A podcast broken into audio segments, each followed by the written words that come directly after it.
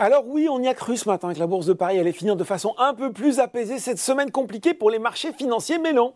À partir de midi, l'indice français est repassé dans le rouge. Il termine la journée sur un repli marqué de 1,43% vers les 6925 points et 8,8 milliards d'euros échangés. Un gros volume, normal pour ce troisième vendredi de mars, jour des quatre sorcières qui correspond à l'expiration de quatre types de produits dérivés. Sur la semaine, l'indice français aura perdu 4,09%. Et puis oui, parce qu'il faut dire que les tensions sur les financières se poursuivent.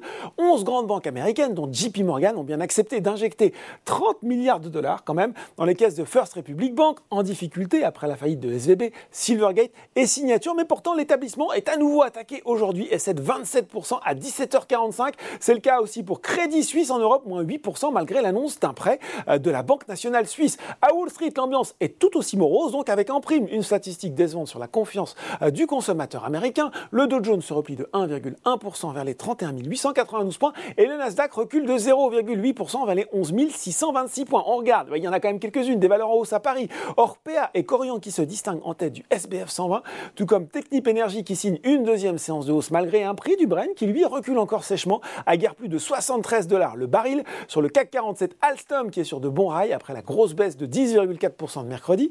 Le groupe qui a par ailleurs annoncé la signature d'un contrat avec l'autorité portuaire de New York et du New Jersey et l'aéroport international Newark Liberty.